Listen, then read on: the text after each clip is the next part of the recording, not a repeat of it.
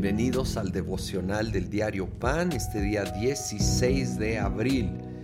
Vamos ahora al capítulo 9 del Evangelio de San Marcos, versículo 2. Seis días después Jesús tomó consigo a Pedro, a Jacobo y a Juan y los llevó a una montaña alta donde estaban solos. Ahí se transfiguró en presencia de ellos.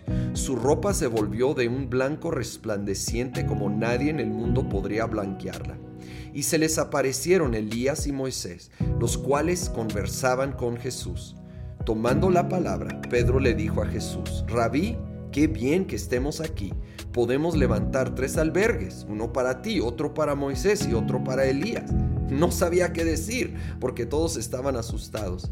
Entonces apareció una nube que los envolvió, de la cual salió una voz que dijo, Este es mi Hijo amado, escúchenlo.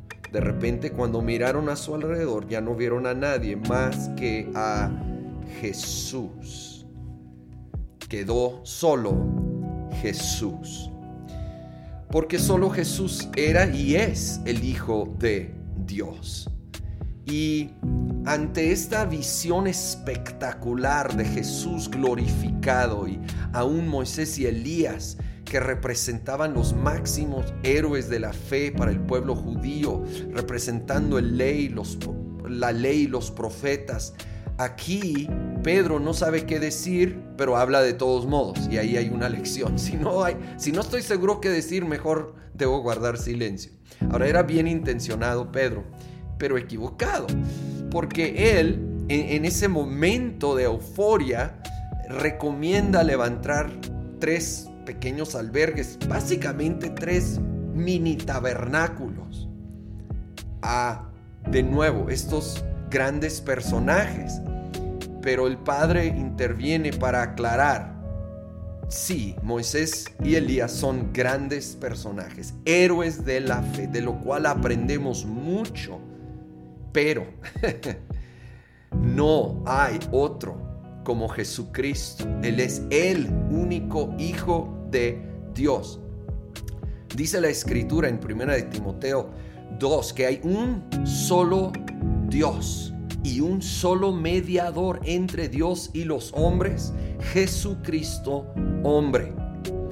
Puede haber otros ejemplos de la fe de los cuales aprendemos, pero eso es totalmente diferente al único que es nuestro redentor, el único que murió en una cruz por nosotros y resucitó, el único que es nuestro mediador, abogado, representante delante del Padre y por medio del cual tenemos acceso al Padre y tenemos salvación.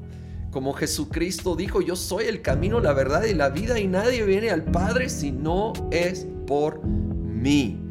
Solo Jesús es digno de nuestra adoración. Solo a Jesús debemos de dar adoración. Solo a Jesús debemos levantar oración. Él es el único mediador entre nosotros y el Padre. Y al final del día, Él es el que va a seguir presente. Todos los demás desaparecieron. Al final del día, otros que tal vez son buenas personas y buen ejemplo y nos pueden dar buenos consejos, hay un limitante hasta donde nos pueden ayudar. Y eso es cuando entra Jesús y solo Jesús. En, el, en aquel ámbito sobrenatural donde necesitamos algo que ningún ser humano, por bueno que sea, puede darnos. Necesitamos a Jesucristo el Hijo de Dios. Señor Jesús, te glorificamos solamente a ti. Te reconocemos como el único Hijo de Dios, único Señor y Salvador, único mediador entre nosotros y el Padre Dios.